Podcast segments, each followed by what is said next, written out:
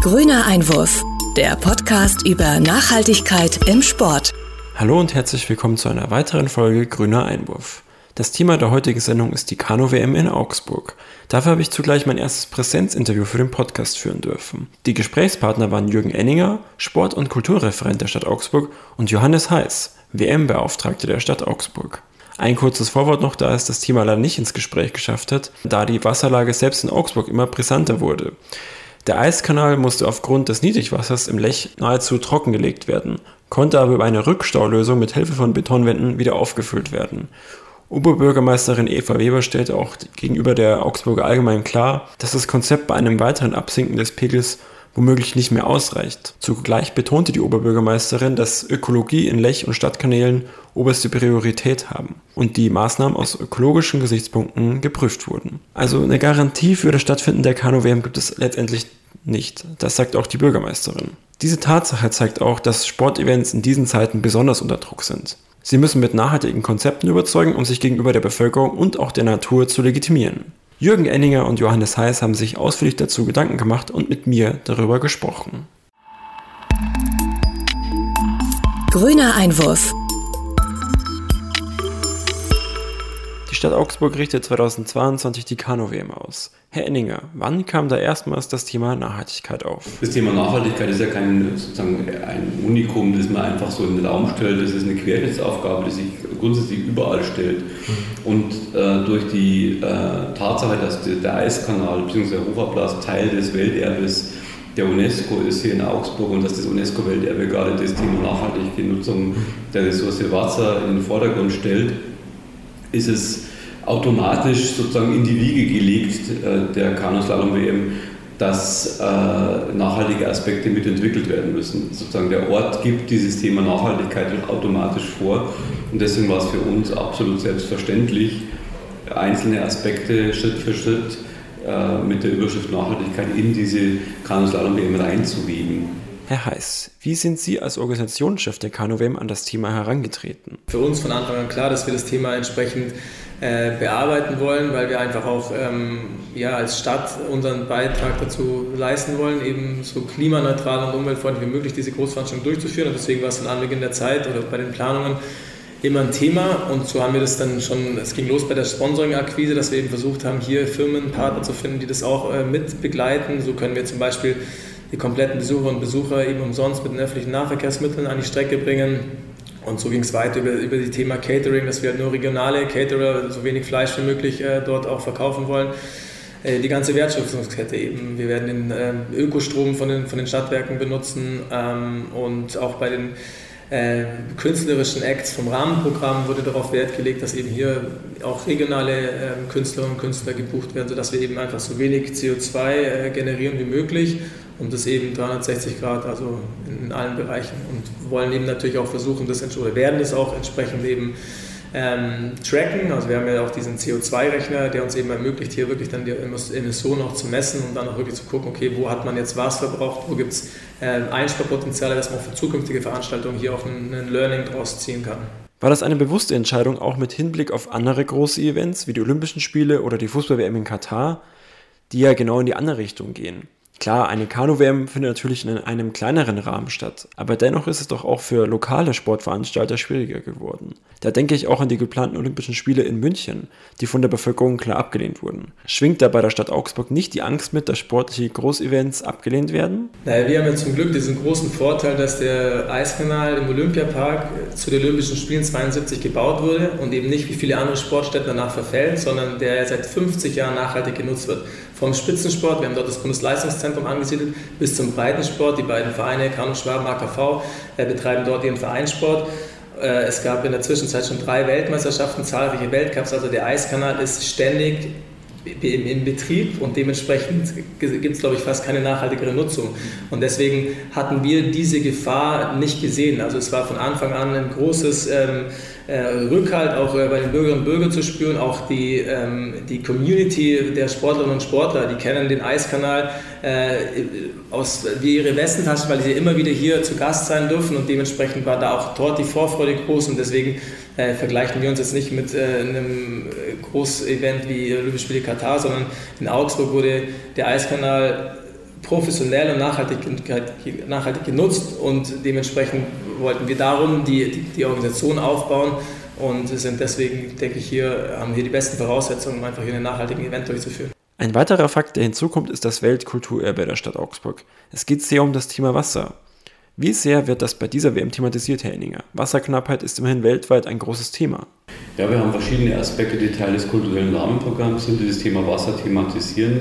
Allen voran das Water and Sound Festival, das natürlich als Weltmusikfestival sich äh, explizit einer Region widmet, äh, Subsahara-Afrika und auch der Sahelzone, äh, wo Wasserknappheit äh, herrscht, wo große Wasserknappheit herrscht. Im Rahmen des Festivals wird es auch eine Ausstellung geben, ähm, die sich diesen, eine Fotoausstellung, die sich dem Thema widmet.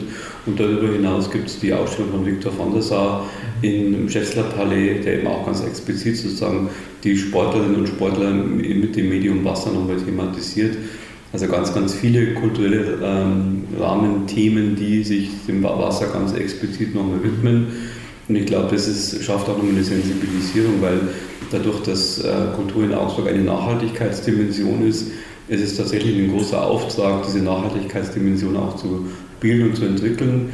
Des Weiteren möchte ich darauf hinweisen, dass wir sozusagen in einer Art Dominoeffekt das Thema Nachhaltigkeit an den äh, Verein Stadtkultur, gemeinsame Kulturarbeit der bayerischen Städte weitergeben. Das heißt, wir haben die äh, Kick-Off-Veranstaltung, die Auftaktveranstaltungen mit dem Water and Sound Festival hier in Augsburg, das ja wiederum mit der Kanu-WM verbunden ist, sodass wir ähm, tatsächlich auch äh, eine bewusst eine Sensibilisierung für das Thema Nachhaltigkeit im Rahmen der, äh, des Kulturnetzwerkes hier in Bayern starten. Also es ist etwas, was wir tatsächlich auch nach außen tragen wollen, was wir nicht nur in der Stadt lassen wollen und was wir über kulturelle Programme eben mitverarbeiten. Das ist ja auch das, was Sport letztendlich bewirken soll. Eben nicht nur Sport sein, sondern auch ein kultureller Faktor für die Gesellschaft werden. Das muss ja auch das Ziel für die Stadt Augsburg sein. Sehen Sie diese Kanu-WM als Auftakt für eine nachhaltige Gesellschaftspolitik im Sport? Sie haben vor allen Dingen vorher einen wichtigen Aspekt ähm, angesprochen, das ist die Frage, können sportliche Großveranstaltungen überhaupt noch in demokratischen Ländern durchgeführt werden? Das ist so eine Diskussion, die man durch Katar ganz klar hat. Und ich muss sagen, ja, natürlich, und wir sollten uns das auch nicht nehmen lassen, aber es müsste mit diesen zwei Aspekten Rechnung tragen einerseits der Demokratisierung der Gesellschaft äh, und damit sind wir ganz stark an den Sportvereinen. Die Sportvereine sind sozusagen diejenigen, die Demokratisierung immer vorangetrieben haben, die bei jeder kleinsten Entscheidung mit Mehrheiten Dinge voranbringen.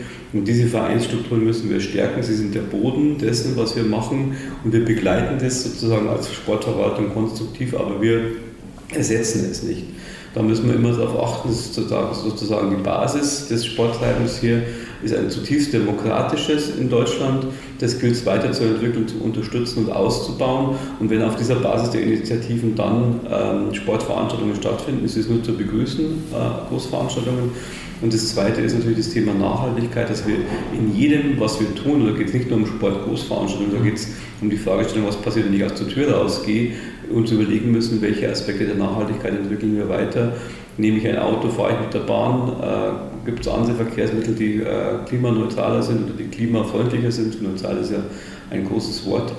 Und ähm, diese zwei Aspekte sind, glaube ich, sehr, sehr wichtig, wenn wir Richtung Großveranstaltungen in demokratischen Gesellschaften denken. Und ich hatte ja vor kurzem ein äh, Gespräch mit Thomas Bach, mit dem EUT-Präsidenten, wo, auch, wo es auch nochmal darum ging. Und er hat nochmal ausdrücklich betont, dass sozusagen nach dieser Phase der Großveranstaltungen, die in, in in autoritären Regimen stattgefunden haben, es ganz klar als eine Demokratisierung dieser Sportgroßveranstaltungen geben muss und auch nochmal ein Rückgriff.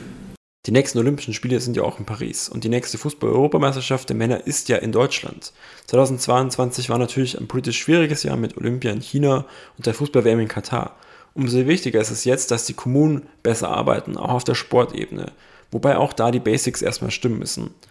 Was für Ansätze gibt es da, die Basis der Sportwelt einer Stadt nachhaltiger zu gestalten? Ich glaube, der nachhaltigste und äh, klimawichtigste Beitrag äh, des Sports ist die, die Sportstätten selbst, ganz klar. Und deswegen ist auch die Sanierung und das, was wir jetzt als Sanierungsstau wahrnehmen, in meiner 16-monatigen Amtszeit äh, das Vordringlichste. Äh, wenn wir das abarbeiten und zumindest zum Teil abarbeiten, haben wir, glaube ich, einen wesentlichen Beitrag zur nachhaltigen Entwicklung des Sports geleistet. Was mich tatsächlich sehr beschäftigt, sind viele Bevölkerungsgruppen, die gar nicht im Verein organisiert sind, die weit davon entfernt sind, regelmäßig Sport zu treiben. Wir haben eine immer stärker werdende Gruppe des Individualsports, die meistens kommerzielle Angebote wahrnehmen. Und da ist es sehr wichtig für uns als öffentliche Hand, alle Sporttreibenden mitzudenken in ihren in dem, was sie machen, wann gehe ich zum Laufen, wann gehe ich ins Fitnessstudio, wann wird aus dem Fitnessstudio ein Verein, bin ich eher über Teamsportarten reingekommen, bin ich eher über Individualsportarten reingekommen.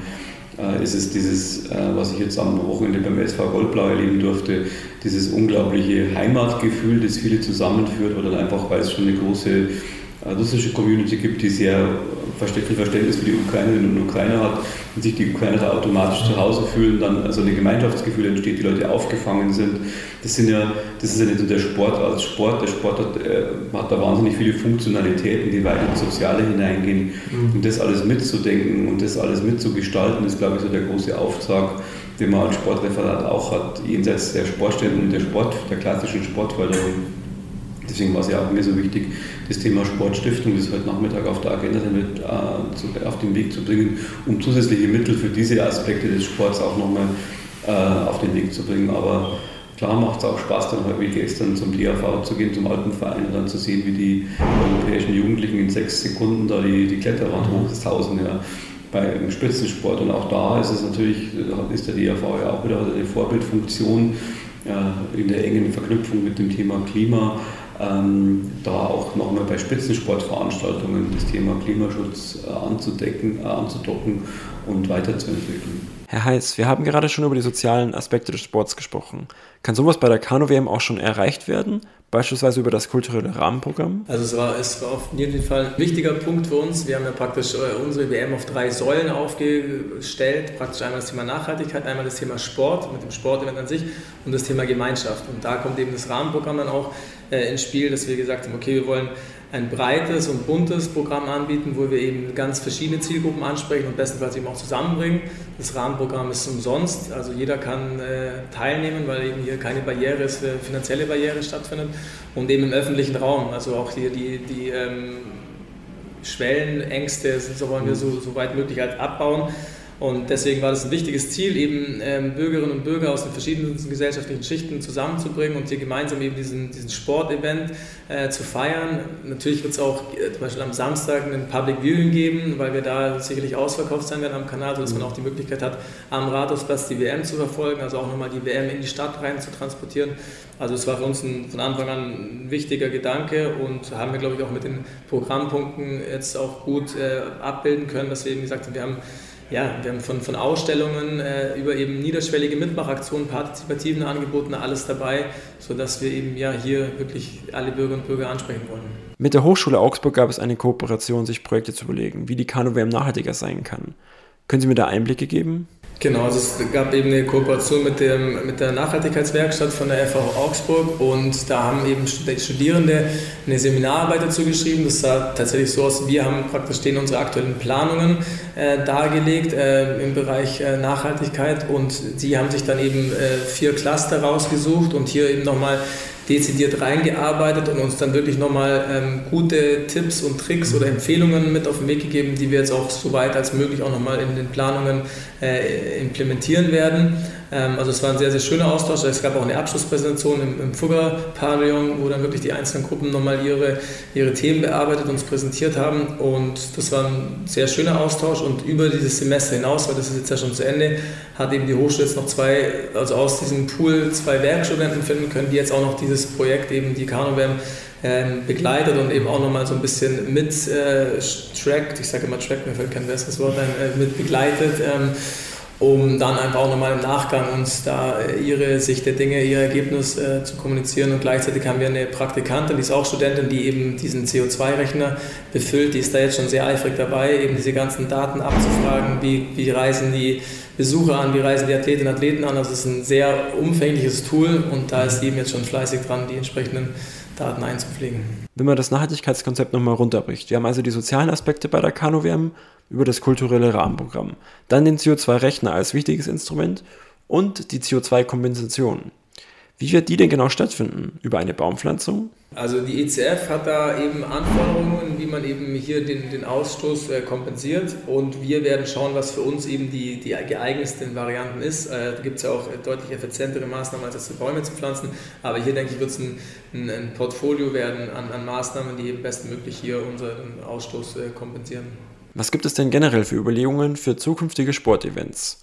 Die Augsburg kann aus der Kanu-WM natürlich erstmal ihre Lehren ziehen. Aber auch andere Sportevents wie die European Championships in München können davon profitieren. Findet hier ein Austausch statt? Das ist natürlich der Plan. Also so wie wir, also das Modularfestival ist ja auch ein Vorreiter, da konnten wir uns äh, mit dem Festivalleiter mit mehreren Terminen abstimmen und konnten da seine Expertise abgreifen. Und natürlich wollen wir diesen CO2-Rechner, den hat ja das äh, Kulturreferat gekauft, das Sport- und Kulturreferat, dann auch für zukünftige Veranstaltungen nutzen. Ähm, und äh, dementsprechend ist es ähm, der Plan. Und inwieweit, also auch mit den European Championships stehen wir im engen Austausch. Äh, wir waren ja auch äh, letzte Woche zu Gast in München äh, bei den Festivitäten und ähm, hier gibt es auch einen offenen Austausch. Und wie gesagt, ich glaube, da ist aber die Augsburger Kahn, wir brauchen es nicht verstecken, ähm, dass wir eben da wirklich in vielen Bereichen ähm, die Sachen, die richtigen Hebel umlegen, um eben hier sehr nachhaltig zu agieren und wie gesagt, wir, wir sind sehr transparent und offen und, und, scheuen keinen Austausch und wollen auch hier weiter netzwerken und uns weiter auch verbessern äh, in, den, in, in den Kultur, vor allem auch in den Kulturveranstaltungen, weil da gibt es natürlich mehr als im Sport, aber auch wenn Sie vorher die Sportveranstaltung angesprochen haben, äh, die Vereine sind jetzt gerade schon dran, sich die Sprint-Weltmeisterschaften für nächstes Jahr äh, zu sichern. Das, das schaut auch sehr gut mhm. aus und natürlich kann man dann das Gelernte und Umgesetzte von diesem Jahr dann auch fürs nächste Jahr wieder sehr gut anbringen. Das ist ein wichtiger Punkt. Wir sollten weiterhin große Sportevents in Deutschland haben und dazulernen und erfolgreich repräsentieren. Gibt es eigentlich generell Überlegungen, was die Sportlandschaft in Augsburg betrifft? Wie kann die Stadt auf die beiden großen Vereine FC Augsburg und AEV einwirken, damit diese klimagerechter handeln? Wie sehen Sie das Verhältnis zwischen der Stadt Augsburg und den Vereinen? Das sehe ich durchaus positiv, weil äh, die Profivereine sehr viel und sich sehr stark mit der Stadt identifizieren. Das ist eine sehr enge Kooperation da, das habe ich in München deutlich anders erlebt. Da ist der Verein sozusagen, der große, eine große Verein, völlig ein freies Radikal, so würde ich es mal nennen, der mit der Stadt auch wenig Berührungspunkte hat. Und insofern ist es hier eine sehr positive und enge Entwicklung, äh, gerade beim, ähm, bei der Beziehung, also beim sozialen Nachhaltigkeitsthema hat sich halt der FCA auch klar positioniert. Und man muss schon auch sagen, die Vereine, vor allen Dingen auch der AEV, die haben, haben große Probleme durch Corona. Mhm. Also das ist etwas, was man immer nicht aus dem Blick verlieren darf. Weil das ist beim FCA anders, weil die natürlich Fernsehrechte hatten und da anders agieren können. Beim AEV, da muss man jetzt wirklich mal auch auf die Corona-Thematiken gucken und schauen, dass sich die Lage da wieder stabilisiert. Ähm, ich, was wir, Sport ist ja ganz zentral von Menschen getragen, die ganz groß äh, unter den Herausforderungen von Corona gelitten haben, tatsächlich. Und deswegen dürfen wir sozusagen äh, auch nicht also wir müssen das Thema Nachhaltigkeit und Klimaschutz extrem ernst nehmen, bin ich völlig äh, bei Ihnen. Und gleichzeitig dürfen wir aber nicht aus dem Auge lassen, dass die Leute gerade extrem äh, angespannt sind und einfach viele Herausforderungen haben. Auch die Ukraine, viele Geflüchtete aus der Ukraine sind da, kommen mit den Vereinen an, werden da wirklich sehr, sehr positiv empfangen. Du hast es gestern mal erleben. Und das alles führt zu einer großen über, ja, Anspannung in den Vereinen und das muss man einfach auch ernst nehmen, wenn man das Thema weiterentwickeln will. Grundsätzlich habe ich das Gefühl, dass aufgrund der Bayerischen Landessportförderung, vor allem bei Neubauten in den Sportstätten, die von den Vereinen getragen werden, ein guter Rahmen gelegt ist, um das Thema Nachhaltigkeit zu entwickeln. Also da bin ich ganz, sozusagen sehe ich sehr, sehr positiv in die Perspektive. Und das, wie gesagt, das Gebäudlichkeit, das Gebäudlichkeit und das bauliche Thema ist tatsächlich etwas, was eine große Rolle spielt. Aber zum Beispiel jetzt die Bewerbung für die Special Olympics äh, 2025, das zum Thema äh, Nachhaltigkeit hier in Bayern, äh, halte ich für eine extrem nachhaltige Sportveranstaltung. Das werden wir auch in dem Kontext nochmal ausgestalten, dass es so noch nachhaltiger wirkt. Und aufgrund dieses modularen Klimachecks und äh, CO2-Rechners haben wir tatsächlich noch mit der Möglichkeit, jedes einzelne Event auch dazu zu hinterfragen und haben es übrigens sowohl in die Förderrichtlinien der Veranstaltungen reingeschrieben. Also die müssen das jetzt ausfüllen, kommen nicht mehr um den Zettel drumherum, sozusagen um die Arbeit drumherum. Und das Zweite ist, wir haben natürlich auch bei verschiedenen Geschäftsführungen die Zielvereinbarungen sind. Das heißt, da arbeiten wir nach. Und damit wird es auch so zu einem zentralen Motivator, das Thema Nachhaltigkeit bei der Umsetzung von Einrichtungen, die wir sozusagen betreuen und begleiten. Insofern, Sie merken schon äh, ein breites Spektrum an Werkzeugen, um das Thema Nachhaltigkeit sozusagen öffnen in den baulichen Maßnahmen und den Menschen zu verankern. Und ich glaube, da sind wir auf einem guten Weg, aber ich muss auch ehrlich sagen, die Situation ist dramatisch im Klimaschutz. Frau Roth umschreibt es immer mit zwei tektonischen Platten, die wir gerade kollidieren, Ukraine, Corona und Klimawandel. Und so nehmen wir es auch wahr. Wir müssen aus dem Feuilleton raus und wir müssen ins Handeln kommen. Grüner Einwurf, der Podcast über Nachhaltigkeit im Sport.